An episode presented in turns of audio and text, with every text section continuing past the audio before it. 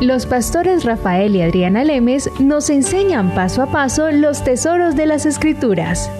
Descubriremos cuánto nos ama Dios y qué ha ganado para nuestro beneficio. Este programa es patrocinado por nuestros amigos, miembros y socios de Iglesia Palabra Pura y Blaze Ministries International. Amigos de Blaze, bienvenidos a nuestras enseñanzas que les traemos a ustedes semanalmente para que sigamos creciendo en el conocimiento de Jesucristo. Estamos aquí con el propósito de entender lo que el manufacturero ha querido para nosotros, para que nosotros siguiendo su guianza, su dirección, sus lineamientos, su palabra, podamos recibir y vivir en la bendición de lo que Jesucristo murió y resucitó para ganar para nosotros una de las bases de la sociedad que ha sido la más atacada ha sido el matrimonio.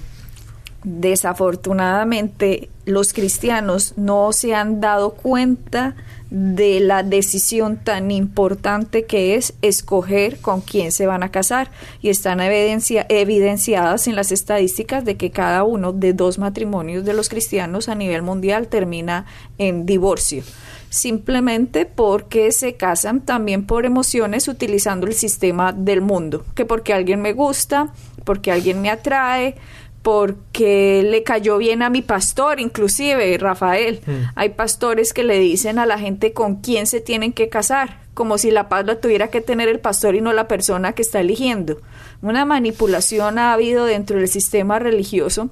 He estado en sitios en que llegan disque profetas o personas que les encanta llamarse con títulos a sí mismos y dicen dentro de congregaciones, Dios me, Dios me ha mostrado que tú te tienes que casar con esa persona o Dios me ha mostrado que tú no te tienes que casar con esta persona o voy a orar por ti hermanito porque no siento paz en esto no la paz no la tiene que sentir qué pena el que está detrás del púlpito qué pena porque usted no es el que va a vivir con con la pareja por la que usted dice que no tiene paz o si tiene paz.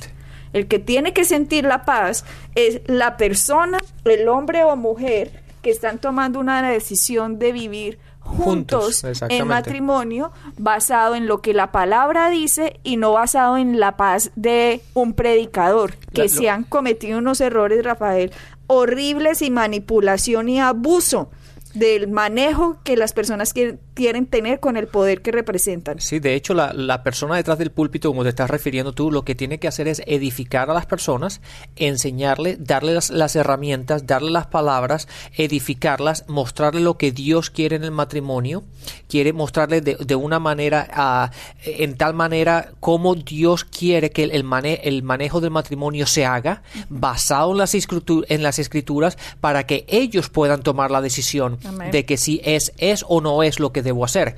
No es cuestión de nosotros determinar tú sí, tú no con este sí, pero con aquel no. No, la función de nosotros es darle la luz, darle las herramientas, darle todo el conocimiento que ellos necesitan para que ellos puedan tomar una decisión. Porque como dicen, como dicen muchos por aquí, el que hace la, el que duerme en la, el que hace la cama tiene que dormir en ella. Exactamente, Rafael. Entonces, la libertad a la que Cristo nos ha llamado es para que nosotros mismos veamos la, la estructura que Él ha dejado y que nosotros mismos tomemos nuestras decisiones sabiamente basados en la que la palabra dice, no por emociones, no por looks, como alguna vez lo nombró Rafael, sino por ideales, por principios, por sueños, porque Jesucristo sea nuestro centro, no porque el otro repite una oración, entonces ya es cristiano, no porque usted, como dice Rafael, se va, va a vivir debajo de un techo con una persona que si esa persona, la palabra final, no es lo que dice la Biblia, sino su egoísmo, sus ideas, sus enseñanzas antiguas, sus filosofías, sus teorías, su cultura, y no la cultura que Dios nos quiere poner bajo el reino de Él, donde Jesucristo es la cabeza, vamos a sufrir de tal manera que se ven evidenciado en las estadísticas uno de cada dos matrimonios y subiendo. Dentro de poco va a pasar a uno y medio porque las estadísticas no mienten, las estadísticas muestran lo que está pasando alrededor del mundo. Pero cuando decimos, listo, esto es en serio, lo que la palabra de Dios dice es verdad, empezamos a ajustarnos. Por eso nos demoramos, no nos demoramos mucho, porque apenas estamos tocando, porque es un programa para eh, de audios, no estamos tocando enseñanzas completamente profundas, sino que estamos mostrando sencillamente lo que dice la palabra eh, respecto a las parejas, pero cuando en un noviazgo usted ve a hombre problemas graves que le están terminando cada cinco días, que que cada mes usted lleva una relación de dos años y le han terminado diez veces. Hombre, entienda que una persona que lo trata así a usted, eventualmente en el matrimonio también le va a decir lo mismo en cada dificultad que vayan viendo. No, le termino, no me gusta, no, hay que aprender a saber de que si uno se va a meter con una persona es para respetar esa persona. Y si en el noviazgo vieron que no se terminó y listo, pero utilizan el juego de la manipulación, Rafael, para estar manejando los sentimientos de otra persona para hacer que la otra persona haga lo que yo quiero o si no lo dejo. Sí, Adriana, si yo pudiera haber recibido un penny o, un peso. Un centavo. Un centavo de cada vez que he oído en tanto como hombres como mujeres el hecho de que uno de ellos habla de la otra persona de la inestabilidad que, que tiene en su vida. Pero al final del día siempre dice lo mismo, pero es que me quiere. Pensando que después cuando se casen todo va a cambiar. Ya, ya, esa inestabilidad que llevan en el proceso de un uno, dos años, tres años en el, en el noviazgo, eh, eh, se va a eliminar desaparece. Ya sería rico porque no se desaparece cada vez que te dicen yo, eso. Yo no sé por qué la gente tiene un concepto de que el matrimonio arregla todo y lo que las estadísticas y, y, la realidad de la vida que nos enfrentamos tú y yo con todas estas parejas nos damos cuenta de que el matrimonio lo que hace es magnificar los problemas que no están solucionados anteriormente y empiezan a construir su matrimonio basado en la palabra. Rafael, hace un tiempo diste una enseñanza, una conferencia aquí en Estados Unidos eh, acerca de matrimonios, en los cuales las parejas que habían, ah, esto es algo chistoso, déjenme decirle esto porque es algo bien gracioso. Cada vez que en una iglesia se dice hay conferencias matrimoniales, nadie aparece. Nadie aparece. ¿Sabe quién aparece? Los matrimonios que llevan 30, 40 años juntos. Esos aparecen. Pero los que, que son complicados, que mantienen en guerras, problemas que apenas están empezando, esos no van.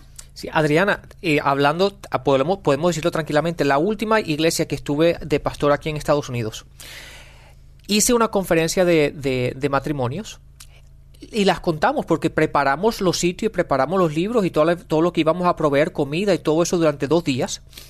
Habían casi 30 parejas. 25 de ellas, o 23 de ellas creo que eran jóvenes. Jóvenes me refiero a casados los primeros 5 años. Y el resto llevaban más de 15, 20, 30 años. De esas parejas jóvenes solamente aparecieron menos del 25%. Las otras no llegaron. ¿Por qué? Porque creen no lo necesitan. que no lo necesitan creen que no hay que esto no es de aprenderlo creen que no es de entenderlo y resulta que el amor se aprende, mis amigos. Sí, el amor es una decisión y hay que aprenderlo, hay que aprender. De hecho, la palabra nos dice que hay que aprender. La palabra nos dice claramente, a la, hablando de las mujeres, que les enseñen las, las mujeres, mayores. mayores, que le enseñen a las más jóvenes cómo amar a sus maridos, a sus esposos. Ustedes pueden creer que la palabra diga que las mujeres mayores le enseñen a las jóvenes cómo amar. Ustedes han visto ese versículo, por Dios, que cuando la palabra nos dice que enseñen cómo amar, significa que el amor es un arte. Y como arte es el primer arte que nosotros deberíamos aprender, cómo amar en una relación. Pero la gente se ocupa de aprender otros artes y se vuelven ingenieros, abogados, médicos, enfermeros, peluqueros, constructores o técnicos, electricistas, el arte que quieran saben que van a una universidad o saben que van a un instituto o saben que van a un programa a aprender, a aprender las técnicas, a aprender los métodos, a memorizar eh, reglas o fundamentos, a practicar en cosas que ven para un arte de la vida y creen que para el amor no hay que aprenderlo de quién es amor, que es Dios.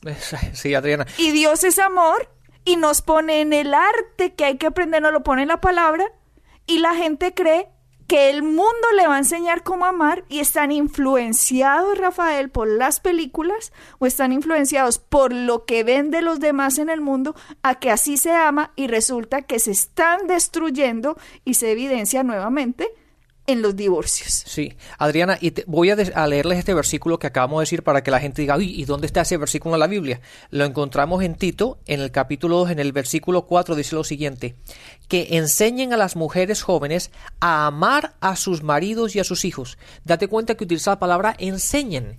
Eso implica que hay que aprenderlo. Y el aprendizaje requiere práctica. Y hay que hacerlo y hacerlo y hacerlo. Y con el tiempo uno va mejorando y va obteniendo conocimiento y, skills, ¿cómo se dice? Habilidades, de cómo amar, porque es una decisión, la decisión porque muchas veces la gente, como lo hemos dicho, se cansa por, ah, por la parte física, la emoción, pero después del matrimonio, después de que se casan, después de la luna de miel, empieza la realidad de la vida. Miren, este versículo nunca se los olvide porque yo creo que nunca se los habían dicho.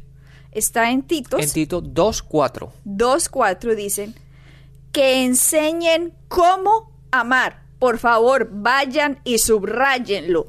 Titos 2.4. Vayan y subrayenlo por el amor de Dios. Dicen que enseñen cómo amar. Rafael, eso tumba completamente lo que la gente cree de que el amor es una sensación y no un arte para aprender.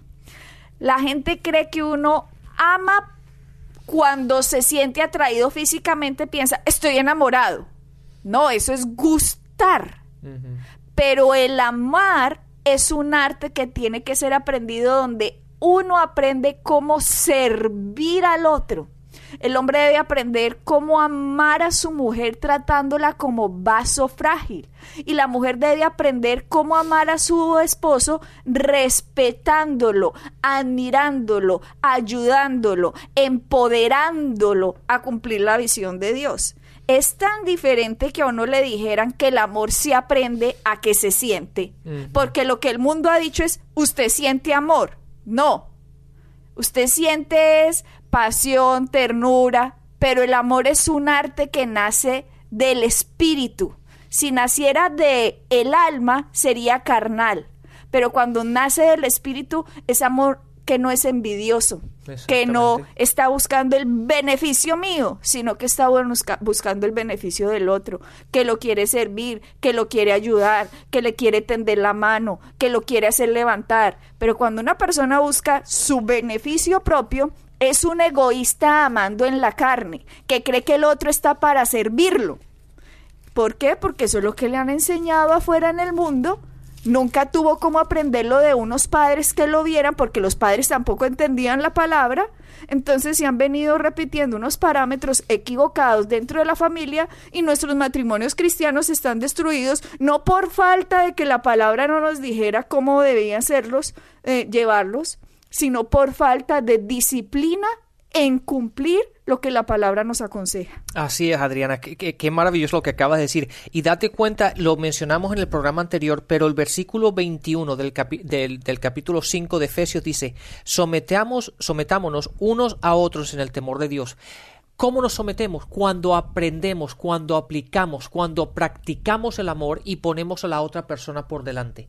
Cuando tú pones a la otra persona por delante, te estás sometiendo a la otra persona.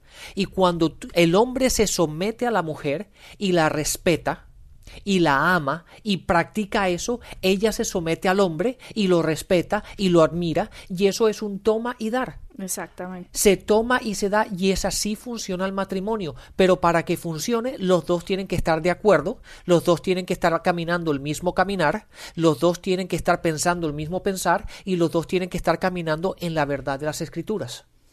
Cuando Rafael hizo eh, esta conferencia eh, en una iglesia, bueno, pero esto no fue la conferencia, sino que hiciste como un programa para parejas y ellos ya estaban ahí, habían más o menos unas 40 y más de 40 parejas, habían unas 100 personas.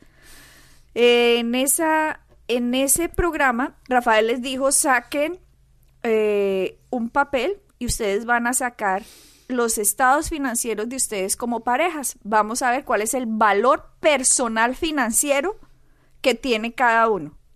La gente hizo cara de terror absoluto, como, ¿cómo así? ¿Esto qué es? No, háblenme de que Jesús me ama. No, aquí estamos entrando a profundidades de qué dice la palabra y vamos a ver cómo se manejan las finanzas. Pero la gente como que no quieren que le toquen su diosito el dinero.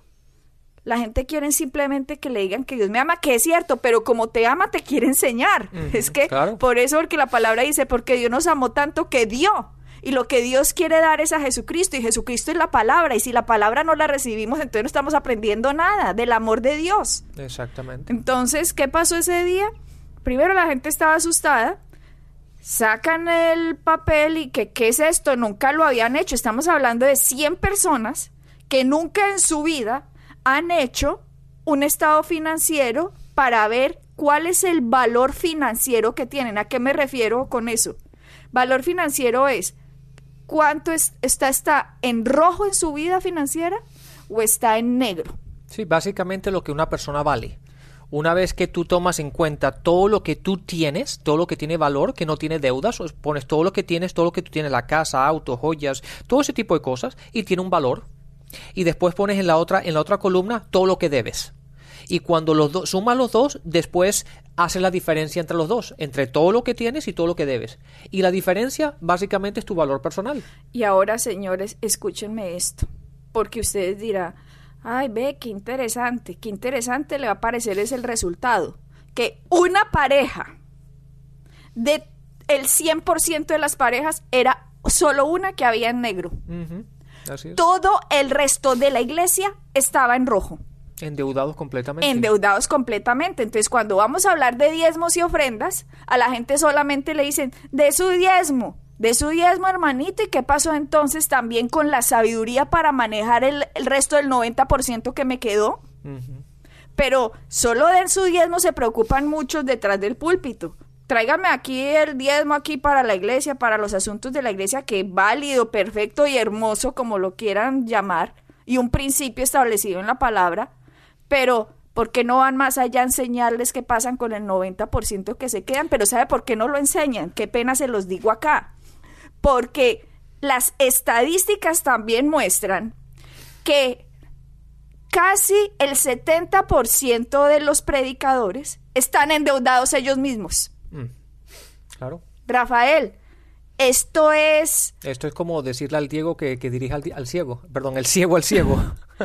¿Cómo es posible que dentro de la iglesia, los que estamos por llevar la palabra de Dios, no todos estemos mostrando ejemplos no solo de matrimonios sanos, sino de finanzas sanas y cómo llevar las finanzas dentro de un hogar. Sí, Adriana, eso es tan triste. Y la, la cuestión es que muchísima gente, la gran mayoría, y lamentable que, que seguimos diciendo la gran mayoría de las estadísticas, porque es así.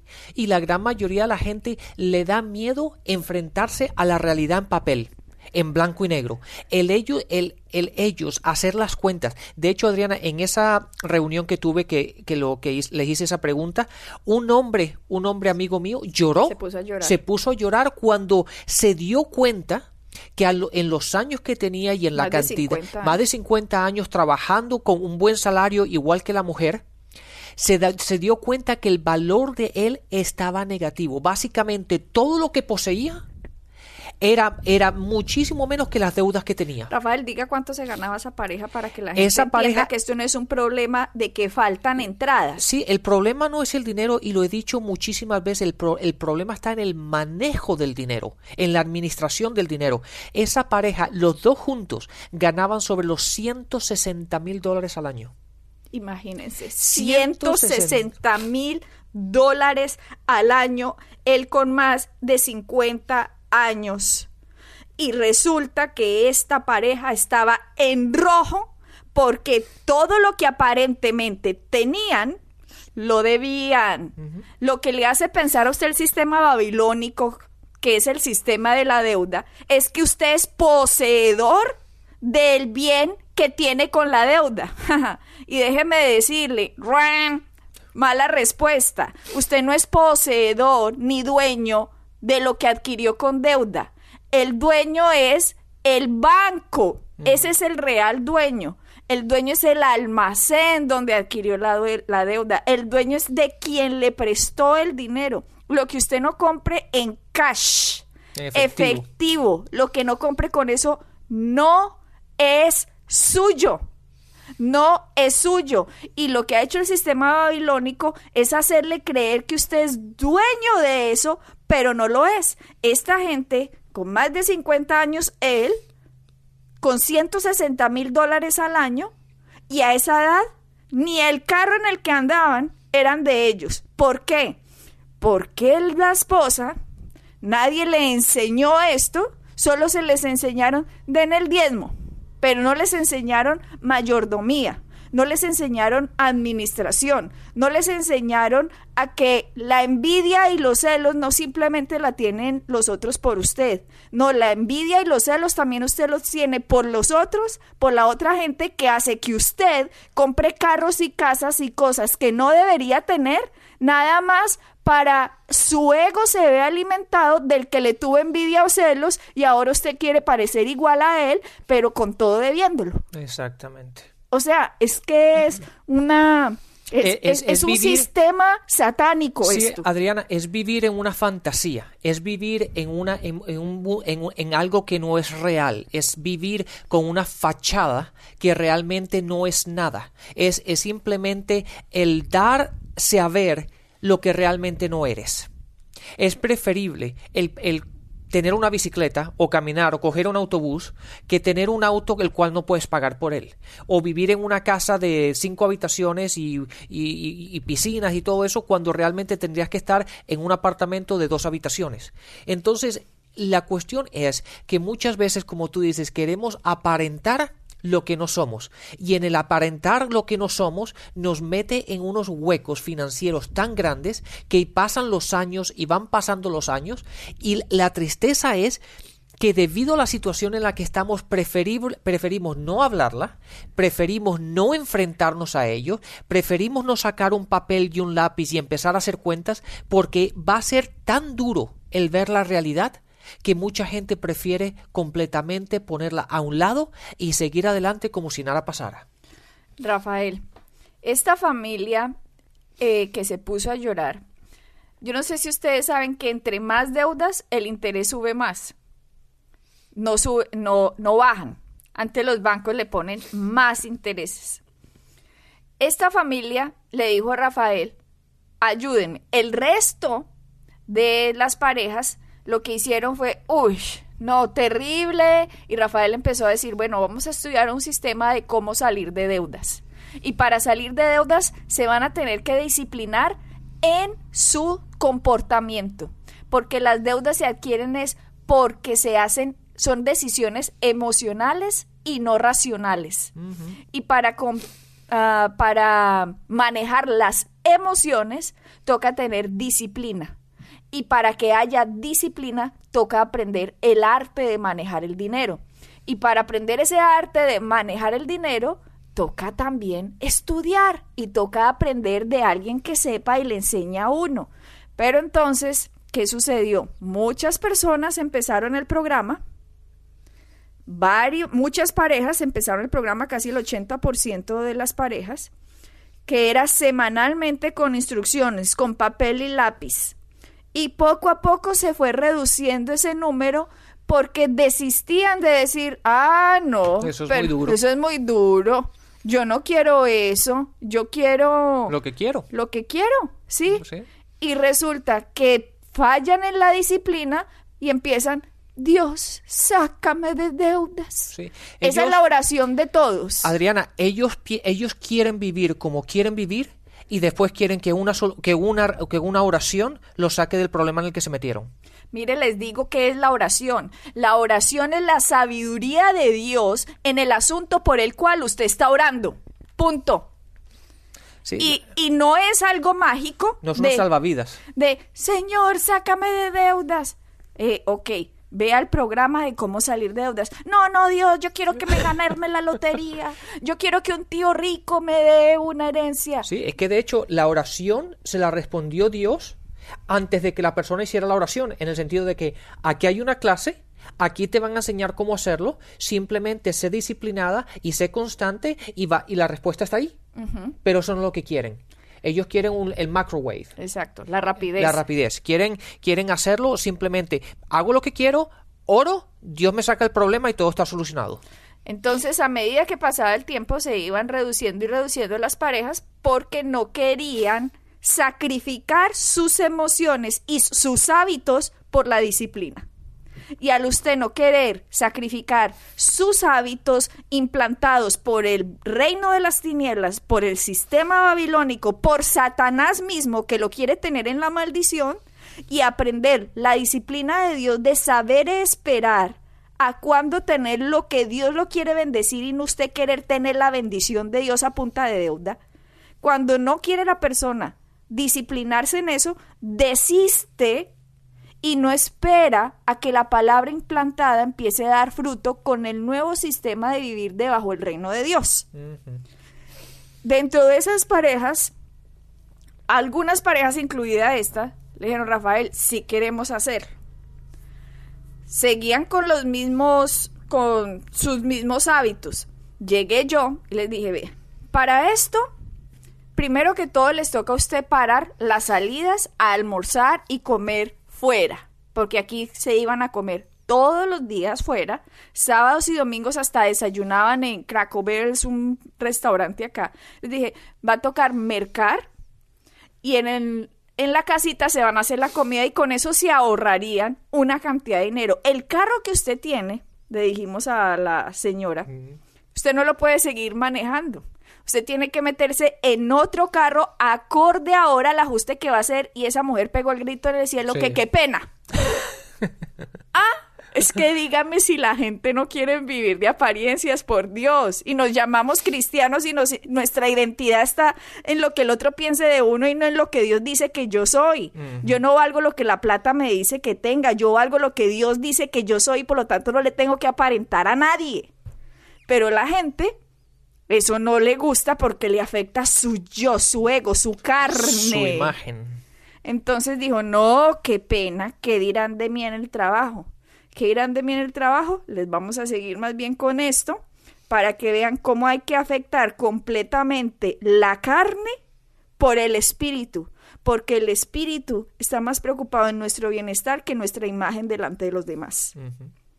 Así es, Adriana, pero mejor, mejor, mejor. No nos sigamos hablando porque hay unas, unas partes muy buenas sobre esta, lo que estamos hablando, lo que estamos explicando, que mejor para que nos, se nos corte el tiempo, lo hacemos en el siguiente programa.